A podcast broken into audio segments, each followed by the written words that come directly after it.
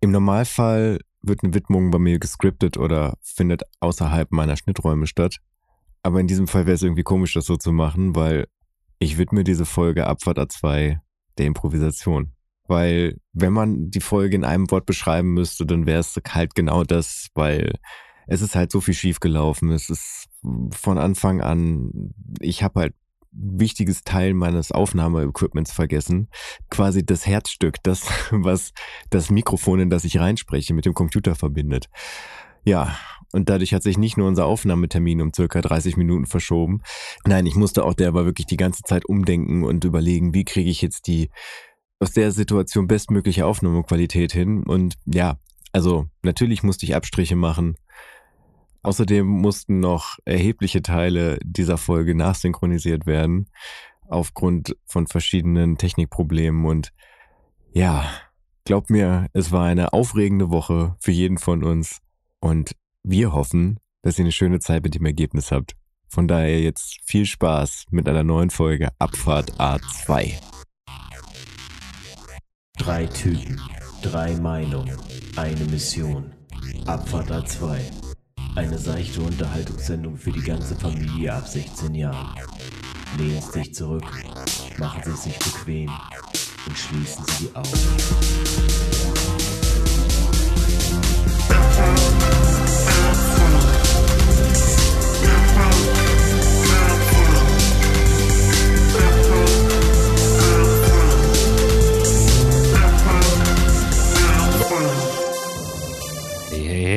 Herzlichen 1. April euch da draußen zu einer neuen garantiert prankfreien Abfahrt A2 Folge. Leute, was geht ab bei euch? Sven und Götz, wie geht es euch? Ja, prankfrei, garantierst du das alleine oder ich hatte vielleicht an der einen oder anderen Stelle Oh, was okay. vorbereitet. Aber dann lasse ich das. Also äh, Roman-seitig wird das hier wahrscheinlich eine prankfreie Folge. Aber ich kann nicht für die anderen beiden sprechen, weil die, wie ihr wisst, sind das total verrückte Vögel und niemand weiß, was sie im Schilde führen. Sven, was führst du im Schilde? Also was ich im Schilde führe, das wird natürlich an dieser Stelle nicht verraten. Weiterhören lohnt sich. Aber äh, Götz, was geht bei dir? Ja, ich prank mich die ganze Zeit schon selber. Ich versuche seit gefühlten Stunde hier irgendwie mein Aufnahmesetup hinzukriegen, weil ich mich heute Morgen quasi selber reingelegt habe, dass ich mein Audiointerface zu Hause gelassen habe.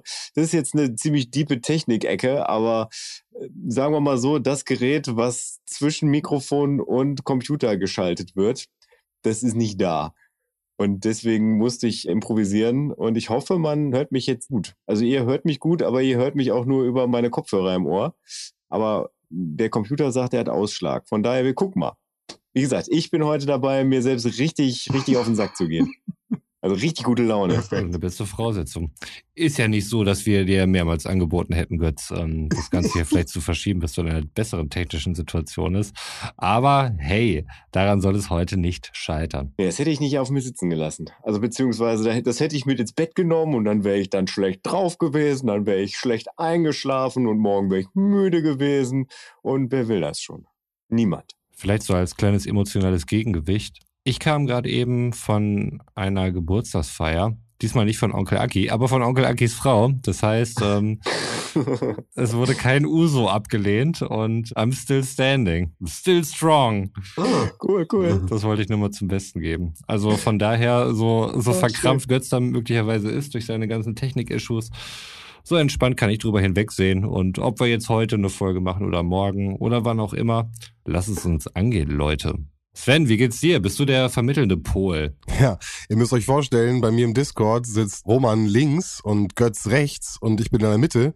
So ein bisschen wie das Zünglein an der Waage heute. Und äh, du sprühst und sagst, ja, lass uns loslegen und oder oh, ist mir auch egal, vielleicht auch irgendwie direkt die nächsten Tage. Und Götz probiert alles, was ihm in der Macht steht, MacGyver-mäßig. Ich sehe ihn heute nicht mal, ich sehe nur sein Profilbild im Discord. Wobei äh, Podcast ist ja auch kein visuelles Medium. Das heißt, mir geht's Ja. genauso wie die ganzen Leuten da draußen. Podcast war heute mal richtig. Ja, was vielleicht noch etwas wenig Relatables, was vielleicht nur an, unter den Podcastern gilt. Ich habe kürzlich eine Folge äh, Gästeliste Geisterbahn gehört, eine relativ aktuelle. Und da haben die gesagt, dass die zwar über Zoom aufnehmen, aber nie mit Video. Aha. Das finde ich komisch. Ja, du nimmst natürlich eine Darstellungsform, ne? Also wenn ich euch das jetzt in die Kamera zeige, dann haben die Hörerinnen und Hörer da draußen natürlich auch nichts davon. Äh, das heißt, ich muss es ja beschreiben und wenn ich euch dann nicht sehe und wir uns gegenseitig nicht sehen mit Kameras, dann muss ich den Gegenstand oder die Sache, die ich halt hier jetzt irgendwie liegen habe, dann auch irgendwie mit Worten beschreiben. Und das verbildert es natürlich nochmal ganz anders. Schon. Ja, so hatte ich mir das am Anfang tatsächlich eigentlich auch vorgestellt. Nur ihr beide fandet das blöd. Mittlerweile finde ich das ja auch ganz angenehm. Also gerade auch in der Pandemiezeit, dass man sich dann so sieht und dass man dann auch was macht. Aber du bist halt immer eine Ebene weiter als der Zuhörer weil dadurch halt unser Podcast für uns zum visuellen Medium wurde. Ja, definitiv. Den, den Punkt gebe ich dir. Das genießen wir ja auch voll. Das haben wir auch immer gesagt, dass wir gerade die Möglichkeiten nutzen wollen, um uns zu sehen. Und der Podcast ja auch so ein bisschen irgendwie für uns so ein bisschen als Zeitkapsel fungiert, gerade in der ganzen Zeit, die wir hier so durchleben. Aber nichtsdestotrotz würde ich nochmal den Punkt anbringen, wenn man sich dann in persönlicher Runde sieht, dass man natürlich ganz viele andere Ebenen noch hat der Kommunikation, die dadurch dann erstmal nutzbar werden. Das heißt, für mich in so einer Gesprächsrunde, wie wir sie dann haben im Live zum Beispiel äh, oder jetzt auch durch das Sehen, haben wir natürlich nochmal ganz andere Gesprächsrhythmen und Möglichkeiten einfach. Auf jeden Fall. Ich meine, die ganzen Kommunikationsebenen wie Mimik und Gestik und so, die fallen natürlich flach. Die fallen auch für die Leute da draußen natürlich flach. Ja. Wir verstehen uns hier mittlerweile als Entertainer und Volksbelustiger und so weiter. Da müssen wir auch eine gewisse Show abliefern und deswegen ist es dann schon merkwürdig, wenn ich den Götz hier beispielsweise nicht sehe. Also ich finde es prinzipiell ja. komisch. Aber lass uns gerne zu irgendwas übergreifen, was äh, für andere Leute vielleicht ein bisschen anknüpfbarer ist. Ich, ich weiß nicht, wie viele Leute hier einen eigenen Podcast haben, die das hier hören. Falls doch, meldet euch. Vielleicht können wir unsere Werbepartner gemeinsam schröpfen. Von daher, lasst was hören. Ja, auf jeden. Aber ansonsten, wie geht es euch? Ihr, ihr seid ja ähm, nicht in euren gewöhnlichen Umgebung gerade unterwegs. Ne? Also Götz äh, beispielsweise, wie es jetzt alles schon mitgekriegt hat, hat einige Technikprobleme. Problem möchte ich das nicht nennen, Technik-Herausforderung vielleicht mehr oder weniger, was vor allem daran liegt, dass Götz heute mal wieder nicht bei sich zu Hause aufnimmt, sondern. Sondern Götz nimmt bei seiner Oma auf. Wir hatten das, glaube ich, schon mal, die, die Situation, dass ich versucht habe, im Internet, nicht im Internet, sondern im Keller, irgendwo Internet zu finden bei meiner Oma. Ja, und, und ich habe eben gerade eigentlich noch, mir ist mir gemütlich gemacht, mit was zu trinken, was zu essen, so in, in dem also eigentlich der einzige Raum, wo ich wirklich sagen kann, dass der einem Kinderzimmer noch gleichkommt. Weil als ich ausgezogen bin, wurde mein Kinder-Jugendzimmer direkt von meinem Bruder okkupiert, so dass ich quasi mit Auszug keinen wirklichen Rückzugsort mehr hatte in meinem Elternhaus. Aber der Raum, in dem ich eben gerade gesessen habe und wo unten noch alles aufgebaut steht, das ist tatsächlich der, wo ich dann in den Ferien immer hingegangen bin. Also wo ich so ganz viele Entwicklungserinnerungen habe. Wo auch jedes Mal, wenn ich da drin sitze, mir dann so die, die Bücher im Regal angucke, die ich dann gelesen habe, wenn, wenn ich irgendwie nicht einschlafen konnte. Und die ganzen Erinnerungen, wie ich da irgendwie mich äh, verkatert reingeschlichen habe und äh, quasi keiner merken durfte, dass ich so spät noch draußen war. Eure Kinderzimmer gibt's auch nicht mehr. Also bei Roman bin ich mir ganz sicher, bei Sven. Ja, hab das gleiche. Meine sind auch nicht mehr existent. Mhm. Ähm, kein großes Haus gewesen, alles kleine Wohnung. Äh, man ist dann weitergezogen und ähm, das Zimmer wurde aufgegeben. Aber finde ich ein spannendes Thema, Kinderzimmer. Wie, wie waren bei euch die Kinderzimmer damals ausstaffiert? Ähm, Spielzeugmäßig oder möbelmäßig oder Musstet ihr mit euren Geschwistern zusammen äh, in einem Zimmer übernachten? Wie war das bei euch? Also Roman, ja. okay, antwortest du jetzt für Roman? Nee. Nein, nein, nein, das, das weiß auch der Hörer, weil letzte Woche hat Roman da in, in der Widmung drüber gesprochen. Ja, das stimmt. Bei mir waren es tatsächlich viele Kinderzimmer, weil wir häufig umgezogen sind, als ich noch jung war. Ich bin, ich glaube, bis ich so dann wirklich von zu Hause ausgezogen bin, müsste ich mal kurz nachzählen, aber bestimmt so viermal oder sowas umgezogen. Mhm. Das heißt, ich hatte viele Kinderzimmer. Also ich habe nicht so dieses eine Kinderzimmer und ich werde halt auch nie das Gefühl haben, dass ich in das Haus meiner Eltern zurückkehre und äh, dort mein altes Kinderzimmer wieder sehe, was dann irgendwie noch das als Gästezimmer oder mittlerweile als Bondage Room meiner Eltern oder sonst irgendwas fungiert. Das wird nicht passieren. Von daher habe ich da keine großen Erinnerungen. Aber ja, Götz hat recht. Also es, es gab eine Zeit, wo ich dann auch mal mit meinem Bruder zusammen wohnte. Und das war vielleicht nicht die beste Zeit, weil ich da, glaube ich, gerade irgendwie so 15, 16 war und er halt entsprechend drei Jahre jünger. Und das ist halt natürlich äh, in der Entwicklung eine sehr, sehr prägende Zeit, die man vielleicht doch gerne alleine im Zimmer. Ja, wobei, das finde ich ganz spannend, da sehe ich vielleicht doch schon so einen Übergang von Kinder zu Jugendzimmer, ähm, wo man irgendwie erst noch die Kinderspielzeugsachen hat und ähm, irgendwie das ganze Möbeljahr von Jahre aufgearbeitet. Und dann kommt irgendwie der Punkt, wo du irgendwie coole Sachen hast und das Ganze so ein bisschen aufstockst. Und ich weiß noch, wie es bei mir war, mit, mit so Filmpostern ging es so los und damit dann auch die komplette Wand äh, tapeziert gehabt. Ja, das Interessengebiet sich einfach irgendwie auch geändert hat und man so ein bisschen den Raum immer mehr sich aneignete. Äh, ich kann mich noch erinnern, dass ich oft umgestellt habe, ähm, wenn es auch nur Kleinigkeiten waren, irgendwie verändert. Und äh, immer wieder geguckt, wo was hinpasst und wo was gut aussieht. Ähm, ja, so, so einen ästhetischen Blick auch einfach dafür entwickelt. Ich habe ein eigenes Zimmer und ähm, meine Schwester und ich sind ja auch mehrere Jahre auseinander. Ähm, ist dann ja auch ganz angenehm gewesen. Und meine Mutter hat im Wohnzimmer zu dem Zeitpunkt gepennt, hatte gar kein eigenes Schlafzimmer. Ja, dann war das halt irgendwie dann jeder in seinem eigenen Reich und konnte dann auch irgendwie schalten und walten. Und äh, daran kann ich mich schon noch erinnern, dass ich halt wirklich dann irgendwie viel auch immer angepasst und verändert habe in meinem eigenen Zimmer. Also das heißt, du bist dann auch umgezogen in der Zeit. Also ja, genau, haben, haben ja. viele Wohnungen Ja. gewechselt. Äh, die waren auch immer so ein bisschen ähnlich geschnitten, sage ich mal. Und dadurch, dass meine Mutter im Wohnzimmer geschlafen hat, war ihr Kleiderschrank noch mit bei mir im Zimmer. Das hat mich auch immer so ein bisschen eingeschränkt gehabt, aber ich kann mich noch gut dran erinnern, dass irgendwann dieser Wechsel kam, dass ich irgendwie ähm, von meinem eigenen Bett nicht mehr, also dass ich kein eigenes Bett haben wollte, Mhm. sondern dass ich mir so eine Schlafcouch holen wollte, weil ich irgendwie diesen diesen Wohnzimmercharakter äh, erschaffen wollte, Ja. wo dann Freunde halt zu Besuch kommen und man so ein bisschen in dieser Wohnzimmeratmosphäre sitzt, gemeinsam auf der Couch an einem an einem Esstisch oder an so einem Couchtisch und dann gemeinsam da sitzt und irgendwie ne chillt und äh, abends dann sozusagen ziehe ich mir mein Bett aus und dann im Endeffekt auch die Schlafmöglichkeit. Äh, den Wechsel, da so, so auch dann so zum Jugendbereich, Jugendzimmer hin, den habe ich auch noch im Kopf. Also ja, also das kenne ich noch, ne? Also dieses, dieses kann ich- mich gerade auch dran erinnern. So dieser Moment, wo du dann sagst, ja, ich möchte ein bisschen mehr so Wohnzimmercharakter haben, aber es ist einfach nicht genug Platz für beides, für Bett und für Couch. Und mit der Schlafcouch bin ich tatsächlich auch noch mit Roman zusammen in eine WG gezogen. Aber die hatte dann nur die Couch-Funktion, oder? Nee, da war das mein Bett Ah. in meinem Zimmer. Also wir hatten ja eine Dreizimmerwohnung, ja, ne? Mhm. Wir hatten eine Dreizimmerwohnung mit einem relativ großen Wohnzimmer und zwei ähnlich geschnittenen Zimmern, 16 Quadratmeter, glaube ich, die ja dann halt unsere Schlafzimmer waren. Und da war das mein Bett, weil ich halt kein anderes Bett hatte. Und ich glaube, als ich dann ausgezogen bin, da habe ich, ja klar, da habe ich Romans Bett übernommen. Ach. Da hat Roman quasi sein Bett da gelassen. Das war dann lange Jahre mein Bett. Da habe ich mir dann noch eine neue Matratze gekauft natürlich. Aber da habe ich dann noch zwei, drei Jahre drin gepennt, bevor ich mir dann halt ein anderes geholt habe. Nee, länger sogar. Aber meine Eltern haben, als ich zehn war, ein Haus gekauft.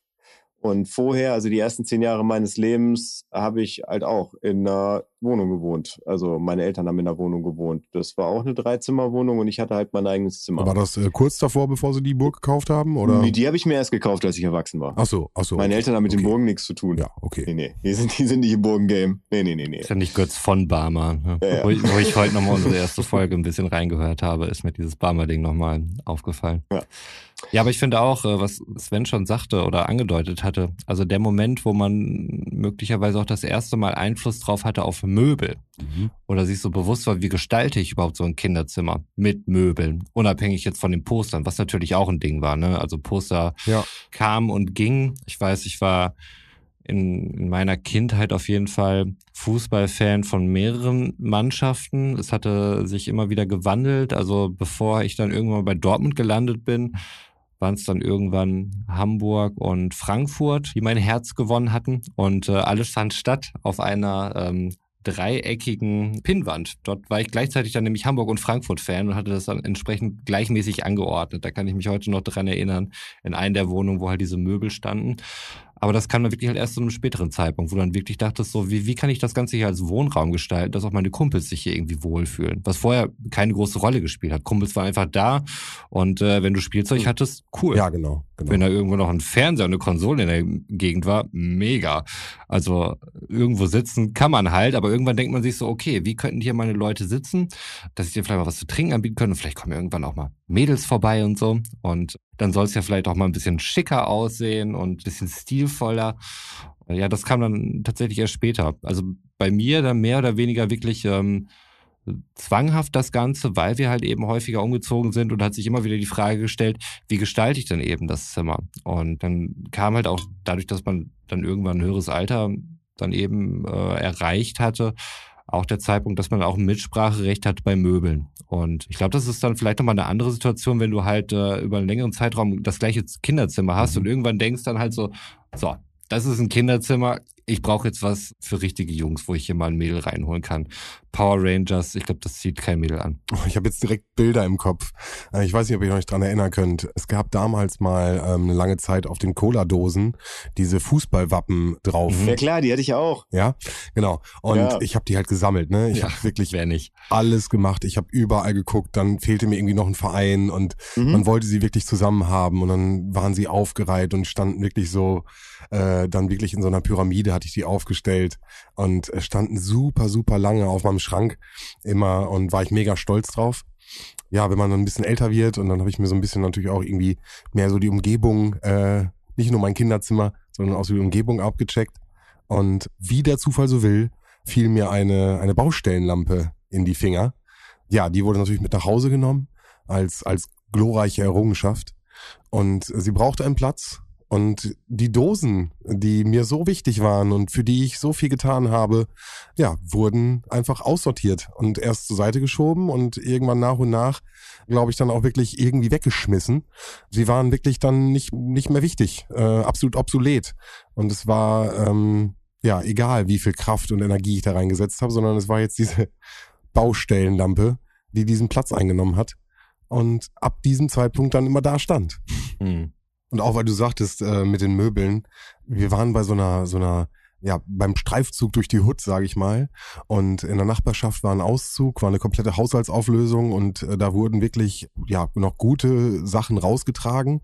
Ich und ein Kollege standen da direkt und hat gefragt irgendwie und haben eine Couch gesehen, ob wir die mitnehmen können.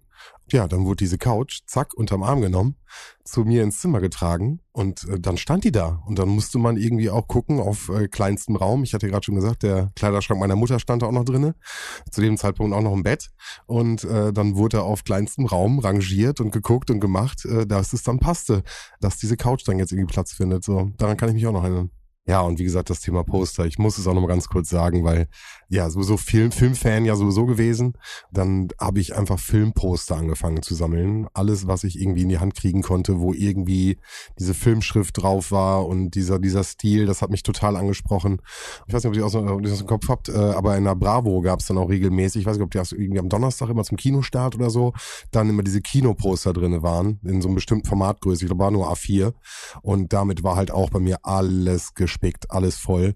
Und ähm, ja, es war einfach schön, sich diesen Raum so einzurichten mit Couch, mit mit ähm, ja einem kleinen Tisch, wo man irgendwie Getränke draufstehen hatte und die Poster ja, wo man einfach dann zum Chillen äh, zusammenkam und einfach eine schöne Zeit verbracht hat. Ja, aber krass. Also das erklärt auch so ein bisschen, na, ich würde mal behaupten, so was Ordnung und Struktur auf engstem Raum angeht, gibt es einen sehr großen Unterschied zwischen Sven und Götz. Und das erklärt das Ganze vielleicht auch. Meinst du, weil ich äh, lange auf kleinem Raum gearbeitet habe? Also ich, ich habe halt von einem relativ kleinen Kinderzimmer in der Wohnung, und ich war noch Einzelkind in dem Moment, meine Brüder kamen erst später, bin ich dann halt oder beziehungsweise sind meine Eltern halt in ein Haus gezogen, wo ich einfach den größten Raum im ganzen Haus gekriegt habe. Mhm. Der war 30 Quadratmeter groß. Ordentlich, ja. Plus noch im Keller einen Keller zum Fußballspielen. Da wurde dann grüner Teppich reingelegt oh. und dann konnte ich da einfach mit dem Ball an eine Wand schießen, da kam der Ball zurück. Mittlerweile nennt sich das Ding der Gerümpelkeller. Da, das wurde aber sehr schnell quasi zu meinem Chillort. Also dann war mein Zimmer eigentlich immer unordentlich kann man nicht anders sagen. Aber ich hatte dann im Keller dann irgendwann, als dann angefangen wurde, da die ersten Sachen reinzustellen, dass meine Eltern das so als Lager benutzt haben, habe ich mir immer trotzdem so meine Ecke freigehalten. Da war dann Sofaecke drin, da war ein Fernseher drin, den ich nur haben durfte, weil ich gesagt habe, ich brauche ja irgendeinen Ort, an dem ich Super Nintendo spielen kann. Also ich habe dann heimlich mir so eine Zimmerantenne aus Draht zusammengebastelt, mit dem ich dann halt äh, die öffentlich-rechtlichen dann empfangen konnte, also dass ich noch wirklich Fernsehen konnte. Was? Wirklich? Ja. Wie das das geht? Also ich, ich kann mir vorstellen, dass sowas geht, aber ich habe noch niemanden erlebt, der sich einfach aus Draht irgendwie eine Antenne gebaut hat und äh, wie hast du die denn überhaupt an den Fernseher angeschlossen? Ja, also die Antenne hat halt im Prinzip besteht ja nur aus zwei Polen, also dem quasi in der Mitte und dem außen. Also wenn du mir mal so einen Antennenstecker anguckst, da ist halt so ein Plöckel in der Mitte und außen so ein Kreis. Und du musst einfach nur ein bisschen darauf achten, dass die sich nicht berühren. Ich möchte das jetzt aber konkret wissen. Also du hast jetzt so einen äh, Metallkleiderbügel und du biegst den halt wie so eine Zimmerantenne daher. Wie steckst du den in deinen Fernseher rein? Also heute würde ich das wahrscheinlich mit System machen. Damals hatte ich einfach nur Glück. Okay. Also du hast halt in der Mitte ein Loch, was so groß ist, dass ein etwas dickerer Draht da halt genau reinpasst. Und also an der Außenwand der Buchse musst du halt irgendwie Glück haben, dass sich das Ganze da festlegt, ohne den Kontakt zur Außenwand zu verlieren. Mhm. Also Antennen sind da ein relativ einfaches System. Sagte der MacGyver, der mit uns kommuniziert. Wir wissen ja gar nicht, wie du es überhaupt geschafft hast, mit uns zu kommunizieren. Wir sehen dich ja nicht mal. Wir haben ja nur dieses Profilbild und eine grobe Erklärung, dass alles irgendwie komisch war. Aber äh, mehr haben wir ja auch gerade gar nicht gehabt. Wahrscheinlich hast du es auch wieder eine handgebastelte Lösung. Und wie wir jetzt erfahren haben, war diese Technikaffinität ja auch anscheinend schon sehr früh gegeben. Irgendwie habe ich das da hingekriegt. Also es hätte auch eine Zimmerantenne rumgestanden. Die hätte ich mir einfach nehmen können, aber das wäre ja aufgefallen. Mhm. Ja, klar, das wäre aufgefallen. Ja, wenn meine Eltern da runtergegangen wären und gesehen hätten, dass da eine Antenne draufsteht, dann wäre ja klar gewesen, dass ich da fernsehe. Und die Abmachung war ja, ich darf nur einen Fernseher haben, wenn ich damit Videospielkonsole spiele. Das ist aber auch eine fiese Einschränkung von deinen Eltern, muss man mal sagen. Nicht wahr? ja, wirklich. Äh, Was ihr da draußen jetzt vielleicht noch nicht wisst, wo, wo Götz eben seine Situation beschrieben hat, ähm, war der wunderbare Dialog, der er mit seiner Oma geführt hatte, weil es war wirklich ganz kurz davor, dass diese Aufzeichnung nicht stattfinden konnte aus technischen Gründen. Und Götz fragte dann, wo hast du denn dein Laptop, Oma? Und sie sagte dann, im Computerschrank. Und das fand ich irgendwie schön. Ja, wo heutzutage halt auch ein Computer liegen muss. In einem Computerschrank, natürlich. Ja, ich sitze jetzt tatsächlich vor diesem äh, äh, benannten Computerschrank. Moment, Moment. Warte, lass mich ganz kurz. Äh, weißt du, was wir, wir, wir stellen uns so einen Eichenschrank, schön aus Holz vor, den man aufschließt und dann steht ein Computer da drinne. Und weißt du, wo er eigentlich sitzt? Der sitzt in einem Serverraum, komplett vollgepackt. Und das ist so ein Serverschrank, in dem er sitzt, komplett mit LED-Beleuchtung. Oh, oh, oh, er macht Bild an. Es wird ernst. Oh, jetzt macht er sogar die Kamera an. Ach, guck mal, er sitzt wirklich in einem Schrank. Da sind die Schranktüren. Ist das ein Röhrenmonitor? Das ist wirklich ein Schrank. Das ist kein Röhrenmonitor. Das ist ein alter TFT in weiß. Also, Aber es ist ein 18 oder 19 Zoll Monitor, ne? Also Ja, 15. 15 Zoll. Götz, sag mal, hat der 98 drauf oder XP? Äh, sieben. Sieben. Okay. Ja, Windows 7, okay. Also, nur damit man sich das mal vorstellen kann. Der sitzt wirklich im Schrank, unser Götz. Da ist, die, die, die, die Türen sind aufgeklappt und der sitzt vor einem PC in einem Schrank. Das ist wirklich Wahnsinn. Ja, also was heißt, das ist halt ein Computerschrank. Da ist hier so ein. Nee, Okay, aber komm, das ist ein, das ist ein Schrank, in den jemand einen Computer reingestellt hat. Nein, hier, das ist ein Computerschrank. Mit einer ausfahrbaren Schublade, wo die Tastatur draufsteht und so. Und man kann es alles in einen Schrank zusammenfassen. Ja, das ist sogar extra so ein, so ein Fach, wo der Computer genau Mhm. reinpasst. Da ist ein Fach für einen Drucker. Ja, jetzt mal aber wirklich. Der Computer ist doch eine Entertainment-Zentrale. Ja. Warum sollte ich den denn in einen Schrank sperren, den ich sogar noch zuschließen kann und komplett zumachen kann? Also, der muss doch offen stehen. Der muss doch sichtbar sein. Das will, will ich auch zeigen, oder nicht? Hier übrigens, das Schärfste ist übrigens, warte mal hier, äh, dass sogar in die Tür schon CD-Regal Okay, integriert krass. wurde. Ja. Jetzt sagt mir noch mal einer, das ist kein Computerschrank. Es ist ein Computerschrank aus den 90er Jahren auf jeden Fall. Ich denke, darauf können wir uns. Äh, Ja, definitiv. Weil damals war der Computer dann wirklich ein Gebrauchsgegenstand offensichtlich, den man gelegentlich mal rausgeholt hat, um eine Rechnung zu schreiben oder so, die man dann ausgedruckt hat. Und nicht ein Gerät, was man tagtäglich benutzt, wie bei dir, Sven, beispielsweise. Ja, ja, du hast wo da irgendwie vier Monitore dran stehen und der hast quasi recht. 24-7 im Betrieb ist. Ne? mehr Culpa, mehr Culpa. Der wurde dann nur zu solchen Zwecken dann halt eben rausgeholt. Man wollte am Zahn der Zeit sein und man hat dann den praktischen Nutzen mitgenommen. Wie nicht mehr eine Schreibmaschine nutzen. Ja, ja, du hast, du hast vollkommen recht. Mehr Culpa, mehr Culpa. Weißt du, was ich vergessen habe? Mhm. Weißt du, was ich vergessen habe? Und jetzt werde ich, Nein. werde ich eher sagen, es wird euch ein Licht aufgehen, wenn ich das sage.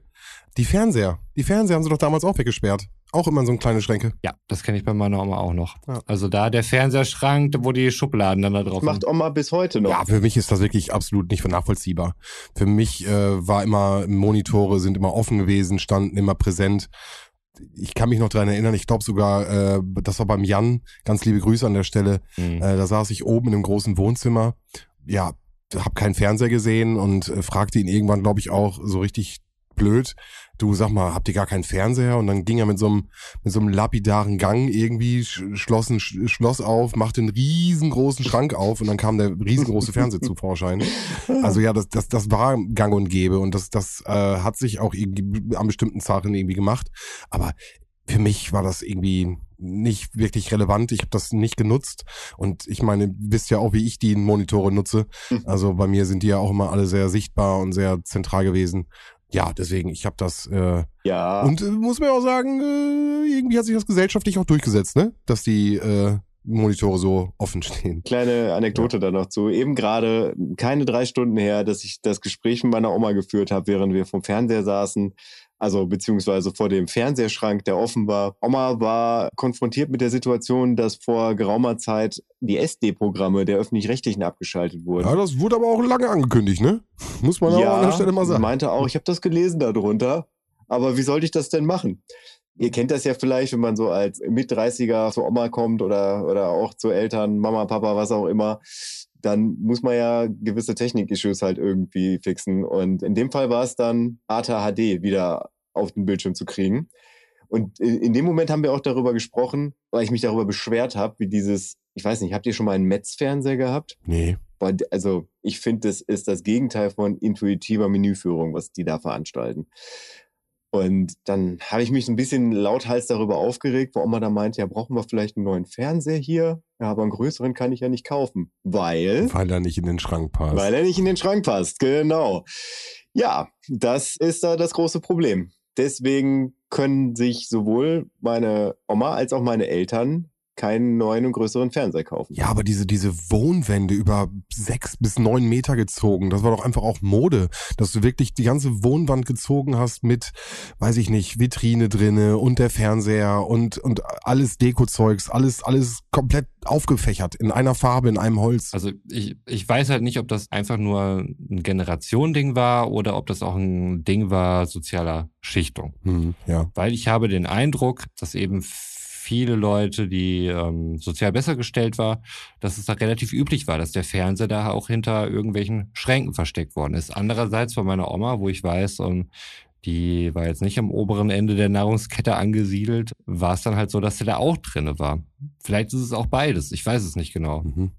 Also kann halt einfach nur so eine, so eine oberflächliche Beobachtung aus einem ganz begrenzten Kreis sein, den ich damals dann eben so hatte. Oder ich weiß nicht, ob ihr da ähnliche Erfahrungen gemacht habt. Also bei uns stand er halt offen und äh, war eigentlich fast auch permanent am Laufen. Hm, ja, ähnlich, ja. Also das war bei meinen Eltern auf jeden Fall ein Entwicklungsding.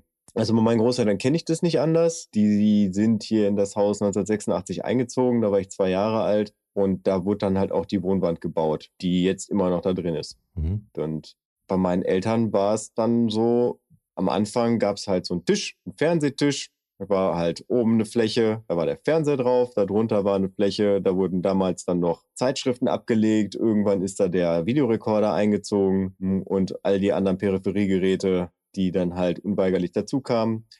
Und ja, irgendwie hat sich dieses Möbelstück immer so ein bisschen modernisiert bei meinen Eltern. Ich glaube, die würden nie auf die Idee kommen, in den Laden zu gehen und zu sagen, so, wir holen uns jetzt mal irgendwie eine neue Wohnwand. Die ist denen damals auch zugelaufen. Weil diesen Move haben halt Bekannte von meinen Eltern gemacht und meine Eltern haben gesagt, ja, hier, hi, dann nehmen wir die halt.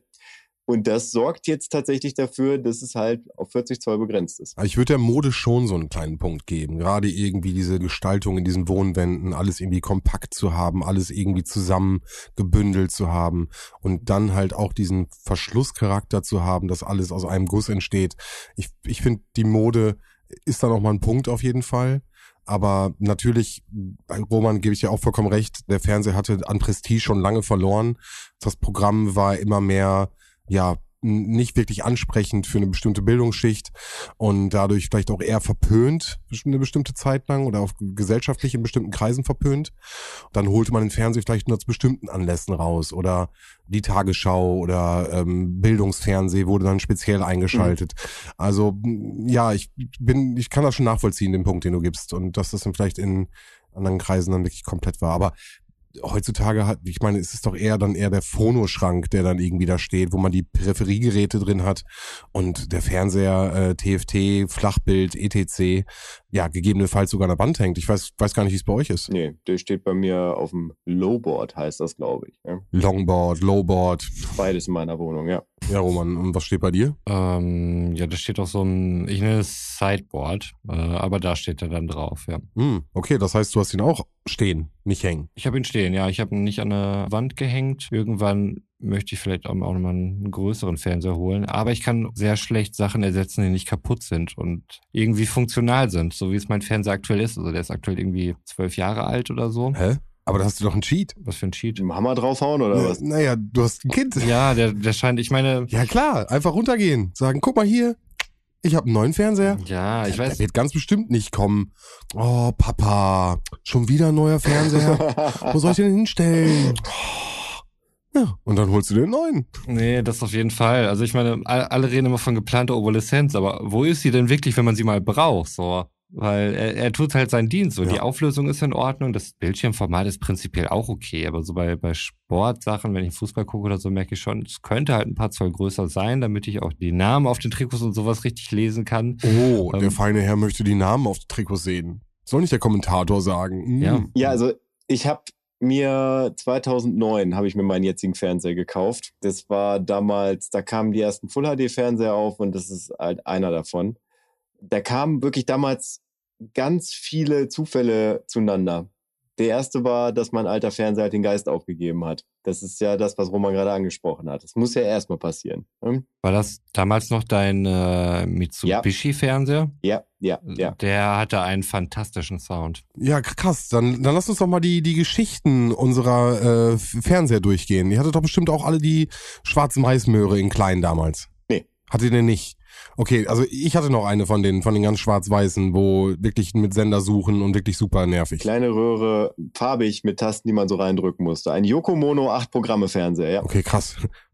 Kannst du kann auch die Namen, ey, heftig. Okay, aber die Dinger wurden ja dann größer, opulenter, Mhm. schwerer. Die waren scheiß schwer, die Dinger. Ja. Aber sie hatten immer noch dieses gewölbte Glas. Weil ich hatte dann nämlich dann äh, mit einen der ersten, die kein äh, gewölbtes Glas mehr hatten, ein flaches Glas. Mhm. Und der hatte so ein perfektes Schwarz.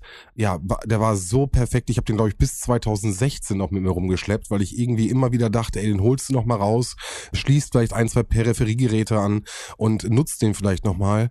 Liebe Grüße an die Kollegen, die ihn tragen mussten. Es wurde immer wieder gefragt, was willst du noch mit dem? Und ja, also ich habe den immer wieder mit mir rumgeschleppt. War das ein Sony-Fernseher? Nee, nee, es war ein Panasonic damals. Ah, okay. Aber das waren die, die, diese Riesenkästen, die es bei King of Queens auch immer gab. Ja, ja, ja, ja, mega geil. Ja. Aber Nee, sowas hatte ich genau da siehst du halt auch irgendwie die Entwicklung, ne? Also sag mir, was für einen Fernseher du hast und ich sag dir, wann du ihn gekauft hast und äh, im besten Fall sogar noch, wie viel du ausgegeben hast. Die Zeitsprünge sind einfach so krass. Äh, heutzutage mit HD, Ja. HD ist schon wieder komplett veraltet, weil ich, wir haben 4K, 8K, OLED, Backlight, also ist ja der, der abgefahrene Wahnsinn, einfach was da heutzutage äh, möglich ist auf dem Markt. Abgefahren. Ich habe in meinem Leben vier Fernseher besessen. Mhm. Warte. Und zwei davon besitze ich jetzt parallel. Also eigentlich habe ich vor den beiden nur zwei kaputt gemacht. fünf, fünf Fernseher, die meine waren oder in meinen Besitz übergegangen sind. Und davon besitze ich noch einen, weil ich den zweiten halt jetzt wirklich an die Straße gestellt habe. Sonst wären es zwei von fünf, aber Okay. Ja. Ja. ich hatte halt diesen Fernseher zum Reindrücken, so mit den acht Programmen damals. Dann hatte ich halt äh, irgendwann von Bekannten von meinen Eltern diesen von Roman benannten Mitsubishi-Fernseher gekriegt, der einen unglaublich guten Sound hatte, wirklich. Also da haben wir, als wir die Wohnung renoviert haben, haben wir einfach Musik über einen Fernseher laufen lassen, weil so Boomboxen gab es damals ja noch nicht. Dann wurde einfach, ich weiß gar nicht, was waren wir daran angeschlossen? Handy? ja, dann, dann über Klinke vielleicht. Das, das kann, kann schon sein. keine Ahnung, der hatte auf jeden Fall einen unglaublich voluminösen, bassigen, klaren Sound. Und eines Tages machte ich ihn an und ich sah nur noch einen sehr hellen Streifen in der Mitte und da wusste ich, okay, jetzt ist Feierabend. Oh Jungs, ich habe eine Fernsehgeschichte, die muss ich an dieser Stelle raushauen, gerade wo okay. du diese Sachen sagst. Aber Roman, äh, hau du erstmal raus. Was hast du noch für Fernsehen gehabt? Ähm, Von meiner Elternzeit weiß ich es ehrlich gesagt gar nicht mehr so genau. Also ich kann mich noch an Fernseher mit Fernbedienung erinnern. Ich weiß noch, der letzte Fernseher, den, den wir jetzt hatten, bevor wir den Flachbildfernseher bekommen haben, den wir jetzt halt immer noch haben. Das war halt eben so ein Sony mit so einer, keine Ahnung, Trinitron, Quantum, Black, irgendwas. Die haben sich ja immer super geile Bezeichnung dafür ausgedacht, wie so eine Ja. Bildröhre aussehen kann.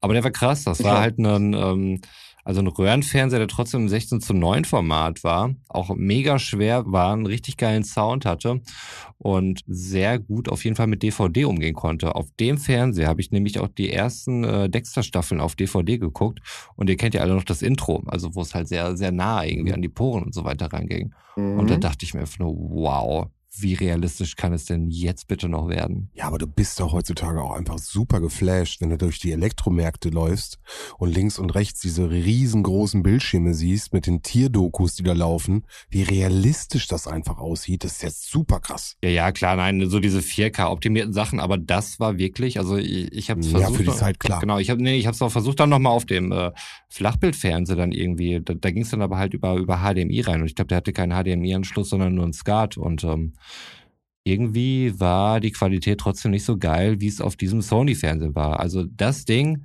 mit DVD, was damals irgendwie der Zeit angebracht war, war der Shit wirklich. Also ich glaube, weiter ging es damals nicht mit Röhrentechnik so. Wir haben den damals von äh, Onkel Aki, Grüße gehen raus, geschenkt bekommen, Grüße. weil äh, er hatte dann halt einen Flachbildfernseher und äh, wir hatten irgendeinen so einen alten ollen Röhrenfernseher. Aber das Ding war, war echt krass, aber macht keinen Spaß damit umzuziehen auf jeden Fall. Okay, aber dann lasst mich noch einmal äh, abschließen, nochmal zu diesem Fernsehthema. Ich muss wirklich noch eine Story mit euch teilen, äh, weil sie einfach gerade so in diese alte Zeit passt. Äh, müsst euch vorstellen, wir sitzen damals zusammen in meinem alten Jugendzimmer und ähm, es ist dieser Farbfernseher mit den Knöpfen dran, wo du auch die Sender einstellen kannst und äh, das auch so ein bisschen mit so einem Drehrad.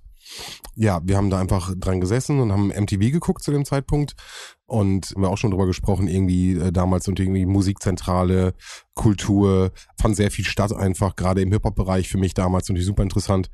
Ja, auf jeden Fall saßen wir da mit mehreren Leuten am MTV geguckt und auf einmal, äh, Grüße an die Techniker an der Stelle, kriege ich ein Funksignal rein. Ein Funksignal von der Polizei. Okay. Was? Und was haben sie gesagt? Das war wirklich sehr abgefahren. Da müsst mir jetzt wirklich glauben.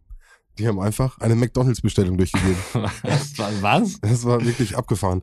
Äh, da hat die Streife Nummer irgendwas äh, durchgesagt, dass sie jetzt irgendwie auf dem Rückweg sind zur Zentrale und ob noch irgendjemand äh, von den Jungs, äh, die in der Station sind, äh, auch Bock auf irgendwas haben.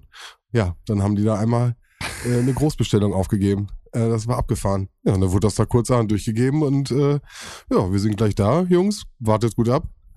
Guten Hunger und dann geht's gleich los.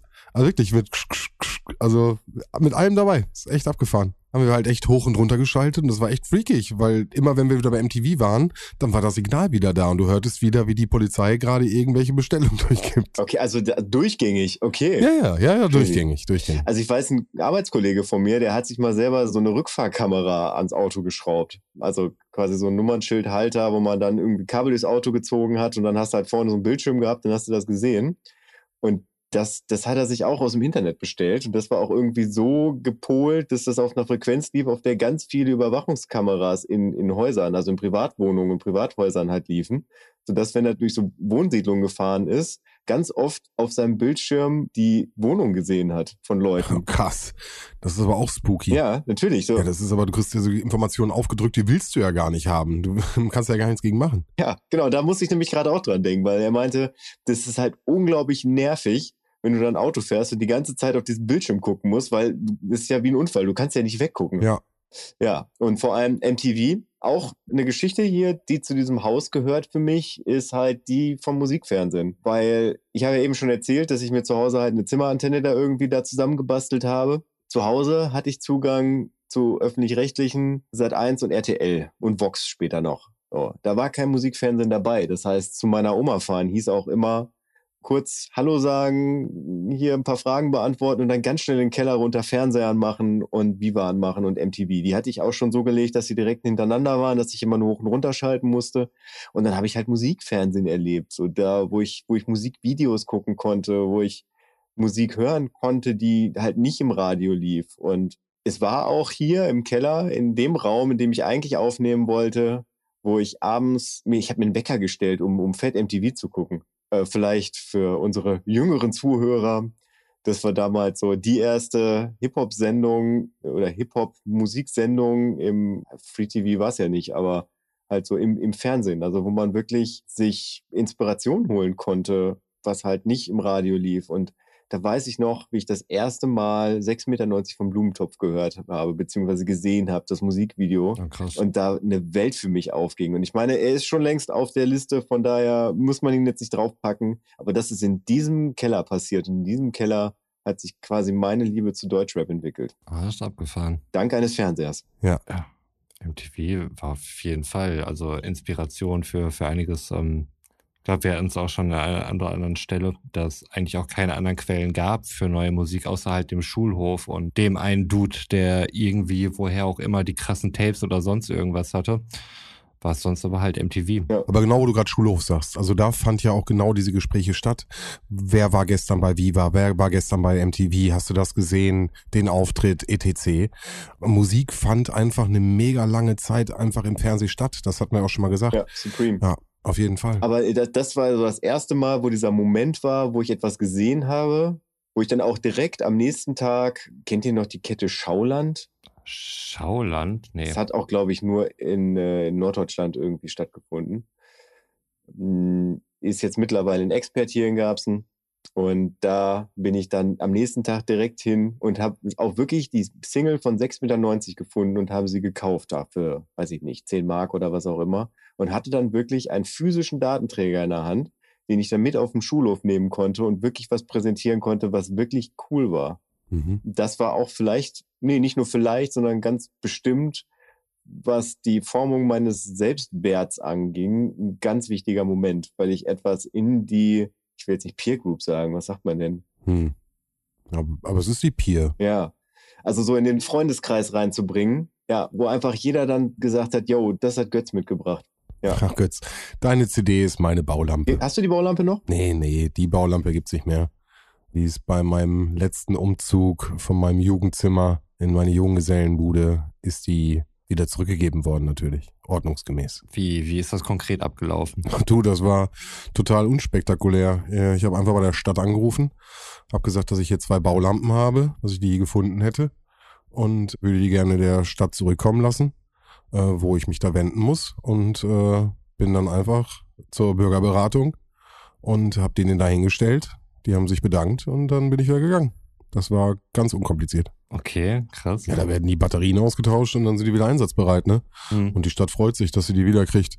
Im Endeffekt sind die Dinger total langlebig und äh, ich weiß gar nicht, bei mir standen zwei, ich will jetzt nichts Falsches sagen an der Stelle, aber ich glaube zwei oder drei standen bei mir halt wirklich jahrelang. Ja, dann, wie gesagt, bei dem Auszug, dann in die Junggesellenbude, dann hatte ich da keinen Platz mehr für und dann mussten die weg.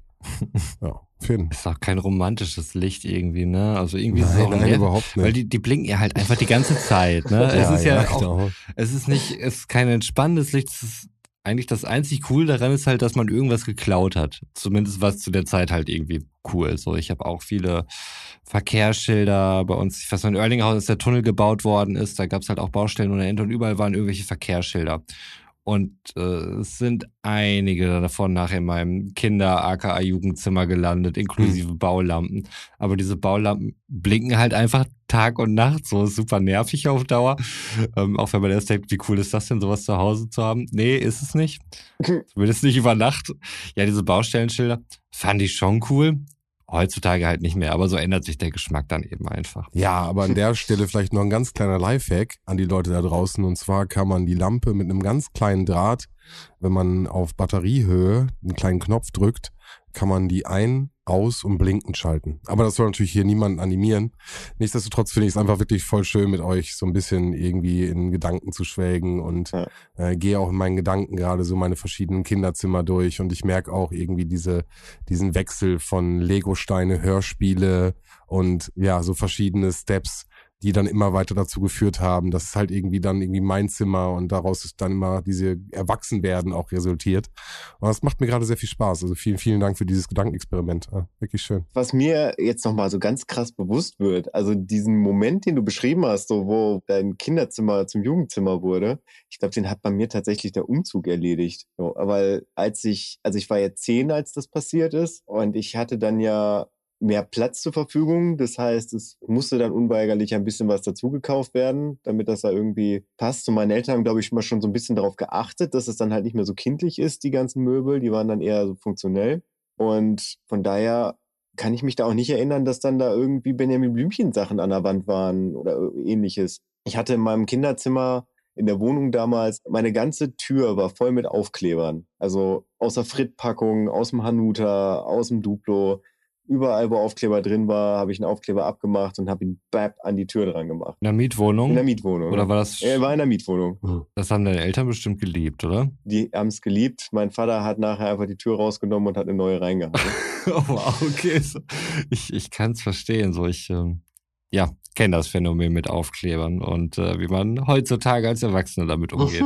ja, und, und diese Tür und dass ich diese Tür aufgeben musste, das, das hat, glaube ich, irgendwas in mir gemacht. Also, dass, dass da so ein Schalter umging. Dass ich gar nicht mehr so viel Kindliches dann in mein Jugendzimmer, was das Neue dann ja war, damit reingenommen habe. Ah, Okay, aber hattest du dann auch schon so Mitbestimmungsrecht, dass du sagen konntest, hey, ich möchte gern das haben und fände das ganz cool? Nee, also äh, natürlich alles in einem preislichen Rahmen. Hm, ja, gut. Ja, aber ich hatte gewisse Form von Mitbestimmungsrecht hatte ich schon, ja. Aber das wäre doch genau der Punkt, den Roman eben auch schon angesprochen hat, dass man so ein bisschen die Hm. Mitbestimmung hat bei Möbelstücken, sich mehr ausleben kann, ja, einfach selbst die Dekoration und ja, seinen Raum sozusagen gestalten kann. Das wäre doch schon der Punkt so ein bisschen in die Richtung, oder nicht? Ja, aber das war dann aber tatsächlich auch so ein bisschen hinderlich, wenn ich jetzt nochmal so drüber nachdenke, weil das war ja etwas, was ich mit 10 beschlossen habe. Und so mit 13, 14, 15 war das auf jeden Fall nicht mehr das, was ich haben wollte. Und da war dann halt das Argument, die Sachen sind ja noch gar nicht so alt. Mhm. Das ist dann halt der Unterschied. Ne? Also wenn du die irgendwie mit drei, vier gekriegt hast, dann hast du die zehn Jahre mit dir rumgeschleppt und dann heißt es auf einmal, okay, jetzt kommt was Neues. Da habe ich leider so einen Zwischenschritt gehabt. Mhm. Aber ich weiß noch, dass ich mal irgendwann Super Mario, das Super Mario Konterfei von Super Mario World, also so wie er da guckt, so, so halb zur Seite, ne, da ist er ja auf dem Cover auf Yoshi drauf, er guckt, glaube ich, so zur Seite. Und das habe ich an der Wand gemalt. In einer völlig beschissen übertragenen Perspektive, die dafür gesorgt hat, dass das Gesicht halt übelst lang war. Ah, Das war da ganz lange an der Wand. Und ich glaube, das hat mir gerade bei der Frauenwelt nicht unbedingt zu viel Street Credibility verholfen, rückwirkend betrachtet. Würde ich vielleicht beim 13-, 14-jährigen Ich sagen, kauf dir einen scheiß Eimer weiße Farbe. Do it. Also zumindest bei mir, als ich 13, 14 war, waren ohnehin nicht so viele Ladies bei mir zu Hause. Deswegen konnte ich mich da vollkommen ausleben. Es geht ja um Prävention. Ja. Jetzt wollte ich gerade sagen, was weißt du noch mein Zimmer und jetzt haust du den Move raus. Aber kannst du dich noch an meine Wand erinnern damals in meinem Zimmer? Mm, Also in der späteren Wohnung an der Ziegeleistraße. Nee, ich meine noch die, wo ich mit meiner Ma gewohnt habe. Ich weiß gar nicht, ob ich jemals da bei dir war, Sven, ehrlich gesagt. Ach, was, echt? Ich glaube, wir haben uns zwar immer wieder bei Jan getroffen, aber ich glaube, ich war niemals bei dir in Sennestadt, in deinem Kinderzimmer. Wir haben uns auf jeden Fall auf der Party von Steidel? Steidel, ja, von Steidel gesehen, genau. Das war doch ein Cool. Aber das heißt ja, du warst ja schon in den Kreisen unterwegs. Das ist ja alles Ja, ja. Hut. Aber krass an der Stelle, du warst dann echt nie bei mir. Auch damals äh, Dackel und so. Bei, sogar bei dem war ich zu Hause, bei seiner Mutter. Ja, das ist ja zwei Häuser weiter gewesen. Das ist ja witzig. Ja, Mhm, Ja, krass. Äh, Ich dachte, dass du wenigstens, also dass du es zumindest gesehen hast, zumindest einmal, weil ich hatte bei mir ein großes, großes Graffiti an der Wand, meine Initialien. mhm. Da hatte ich die Angewohnheit, dass jeder, der mein Zimmer betreten hat, einmal mit einem Edding seinen Namen an der Wand unterschreiben musste. das hast du dann aber auch später in Bielefeld in deiner Wohnung, wo Ja, du mit richtig, deiner damaligen richtig, genau. Freundin zusammen gewohnt hast, ne? Ja, richtig. Da habe ich dann auch unterschrieben, ja, aber in deinem Kinderzimmer war ich, glaube ich, wirklich nie. Ja, und das könnte ich halt wirklich prüfen. Ne? Ich habe damals von beiden Graffiti-Wänden mit den ganzen Unterschriften, habe ich halt wirklich so eine Fotoreihe gemacht. Mhm. Die Idee war es, irgendwann diese Wand wieder irgendwie nachzubauen und na ja, das ist Ah, natürlich okay, krass. komplett utopisch und überhaupt nicht möglich. Aber das war die Idee, an der habe ich lange festgehalten. Deswegen habe ich Ja. auf jeden Fall von von der ganzen Wand oder von allen Wänden äh, einzelne Fotos und äh, könntest vielleicht sogar nachvollziehen, ob du da warst oder nicht. Aber wenn du sagst, du warst nicht da, dann. Aber ganz ehrlich, nach meinem zweiten Auszug aus meiner eigenen Wohnung, wo ich mich dann selbst um die äh, ganzen Renovierungsarbeiten äh, kümmern musste, habe ich mir geschworen, nie wieder ein Graffiti in meine Wohnung zu machen, weil die Rückstände und das ganze äh, Übermalen und Überpinseln halt unmöglich war. Ja, ich super lange daran gesessen habe. Ich, ich glaube, wir haben das Erlebnis gehabt, als wir in unserer ersten Wohnung alle Wände farbig gemacht haben. Und ich weiß gar nicht, hast, hast du, musstest du die überhaupt äh, weiß anpinseln oder ist das voll an mir hängen geblieben, weil ich länger in der Wohnung geblieben bin? Ich glaube, das war dann nachher dein Job, weil ja ich halt Ah, dann auch irgendwann ja, schnell okay. ersetzt wurde. Das ist ein Götzjob. Ein Götzjob auf jeden Fall. Boah, war das ätzend. Vor allem, Roman hatte eine gelbe Wand. Eine gelbe Wand in seinem Ja, Zimmer. ja, da habe ich ihn auch schon mal gefragt, wie er dazu kam. Beige war das irgendwie, ne? Ich nee, weiß- das war kein, das, Ey, irgendwie- beige. Das war kein beige, das war gelb. in deinem Schlafzimmer, die war gelb. Schwöre. Ja, wobei man mal sagen muss, ich habe in meinem Schlafzimmer auch sehr wenig Zeit verbracht, weil ich immer auf dem Sofa im, im Wohnzimmer gepennt habe. Die war irgendwie Das stimmt. so beige und und äh, irgendwie so ein Bordeaux-Rot. Das war wirklich, also es sah wirklich aus wie in so einer AWO-Tagesklinik, muss man echt sagen. Also äh, was die Farbgebung angeht. Ähm, keine Ahnung, was mich dazu geritten hat. Ich weiß noch, wo Patrick dann irgendwann einmal, Grüße gehen raus, hörst du vermutlich nicht. Ich habe dich aber schon lange nicht mehr gesehen, würde mich freuen, wenn wir uns mal wieder sehen würden. Der dann auch irgendwann mal bei uns war und der irgendwann den Satz sagte, wenn hier Frauen reinkommen und sagen würden, ich, ich umschreibe es jetzt mal ein bisschen, wenn du so Liebe machen würdest, wie du dein Zimmer streichst, dann würde ich wahrscheinlich keinen Erfolg bei Frauen haben. Naja, grundsätzlich hat er recht. Ich weiß nur nicht, ob es dann in meinen malerischen Fähigkeiten lag, aber das ist ein anderes Thema. Ich dachte jetzt schon gerade, du sagst, das sind schöne Schlussworte, damit beende ich jetzt die Folge. Oh, ich habe oh, ich hab übrigens zum Thema Fernsehen und wie sich quasi die, die Bildauflösung geändert hat und äh, wie das Bild immer klarer wurde, habe ich zwei Anekdoten eigentlich. Ich fange mal mit derjenigen an, wo es tatsächlich um Auflösung ging. Und zwar, es muss im Jahre 2000, also in der Saison 2011, 2012 oder 2012, 2013 gewesen sein weil das das letzte Mal war, dass Dortmund als amtierender Meister halt eine Saison eröffnet hat. Und dieses Saisoneröffnungsspiel, ich weiß gar nicht, wie das jetzt momentan ist, aber früher wurde das halt immer im Was öffentlichen. für Maßstäbe du hast. Ich finde das so geil. Ja, es muss das gewesen sein, weil das wurde eröffnet. Aha. Ja, weil nämlich immer das Eröffnungsspiel der Saison im Free TV übertragen wird. Und da spielt dann immer der amtierende Meister. Ja. Heute immer noch Und so. ähm, da habe ich dann damals in einer Dreier-WG gewohnt, habe das in meinem Zimmer geguckt, weil ich gar nicht mitgekriegt habe, dass mein Mitbewohner mit seinen Kumpels das auch im Wohnzimmer geschaut hat, auf dem HD-Ready-Fernseher. Und ich habe das halt auf meinem Full-HD-Fernseher geguckt. Damals hat ARD zur kurz vorher stattfindenden oder kurz danach stattfindenden Olympiade, nee, das muss ja dann 2012 gewesen sein, haben die halt äh, ARD HD rausgebracht. Das heißt, ich konnte das in Hochauflösend gucken. Und ich hatte dann irgendwann, als ich aufs Klo gegangen bin und gesehen habe, dass mein Mitbewohner auch da ist, habe ich einfach die Tür aufgelassen, so der Geselligkeit wegen, wenn er mal irgendeine Frage hat.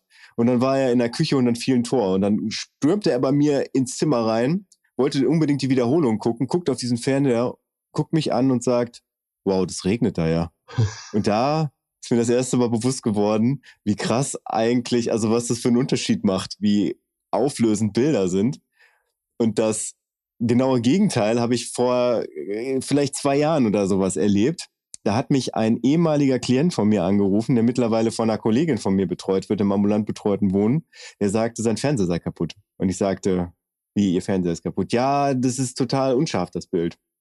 Und dann bin ich da hingefahren. Dann hatte der halt einen, ja, so einen 32 Zoll Flachbildfernseher, wo mit SCART ein Unity Media Receiver dann angeschlossen war. Also es war von vornherein klar, hier läuft nix mit hochauflösend. Und ich sage, ich habe ihm was versucht zu erklären, dass es halt tatsächlich noch ein analog verbundenes Gerät ist und deswegen kann das halt nicht hochauflösend sein. Er meinte mir, doch, doch, doch, doch, doch. Vor Wochen war das noch viel schärfer.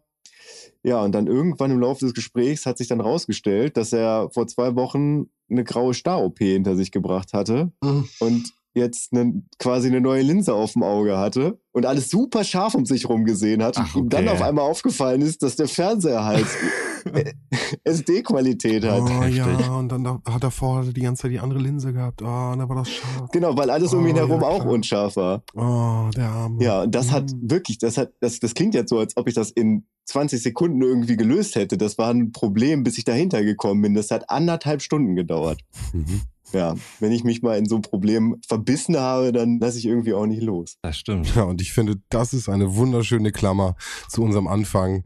Wenn du dich in etwas verbeißt, und das ist der einzige Grund, warum wir überhaupt hier heute aufnehmen können, denn hättest du dich nicht so verbissen und dich technisch affin so rangehängt, dass du dich jetzt da in irgendeinen Computerschrank gesetzt hast und das alles am Laufen gekriegt Ja. hast und irgendwie hier heute eine Tonaufnahme rausgehauen wird.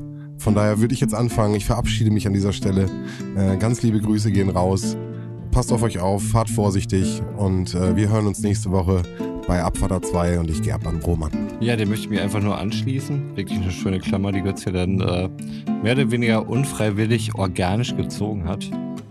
Ich hatte schon angekündigt, dass wir irgendwie nicht über den Krieg sprechen und so, ne? Aber über gewisse Auswirkungen, die das Ganze auf unser Sozialleben hat, werden wir vermutlich in der nächsten Folge vielleicht doch mal sprechen.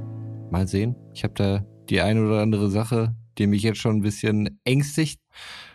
Vielleicht euch auch.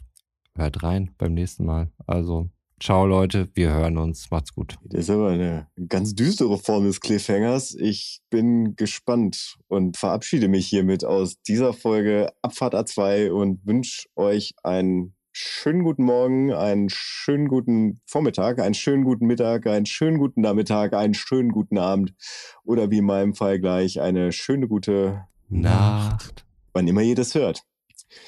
Ja, und im Prinzip mein sinnloses Wissen für Fernsehen, was wahrscheinlich auch die wenigsten von euch wirklich interessiert, ist, wir hatten früher verschiedene Filmformate beziehungsweise TV-Formate auf der Welt.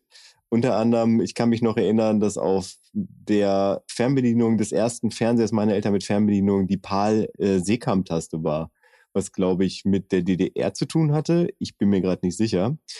Auf jeden Fall hatte die USA und ich glaube Japan auch schon äh, das NTSC-Format, was ja heute der, der Standard ist. Und äh, die ganzen Videospiele wurden halt für NTSC und 60 Hertz pro Sekunde halt äh, kreiert, Ja, genau. sodass alle Spiele, die mir in meiner Kindheit als unglaublich schwierig und unglaublich schnell vorkamen, eigentlich viel langsamer waren, als sie im Original konzipiert wurden und wie sie halt von japanischen und US-amerikanischen Kindern gespielt wurde. Ja, richtig. Ja. Und damit gute Nacht. Gute Nacht.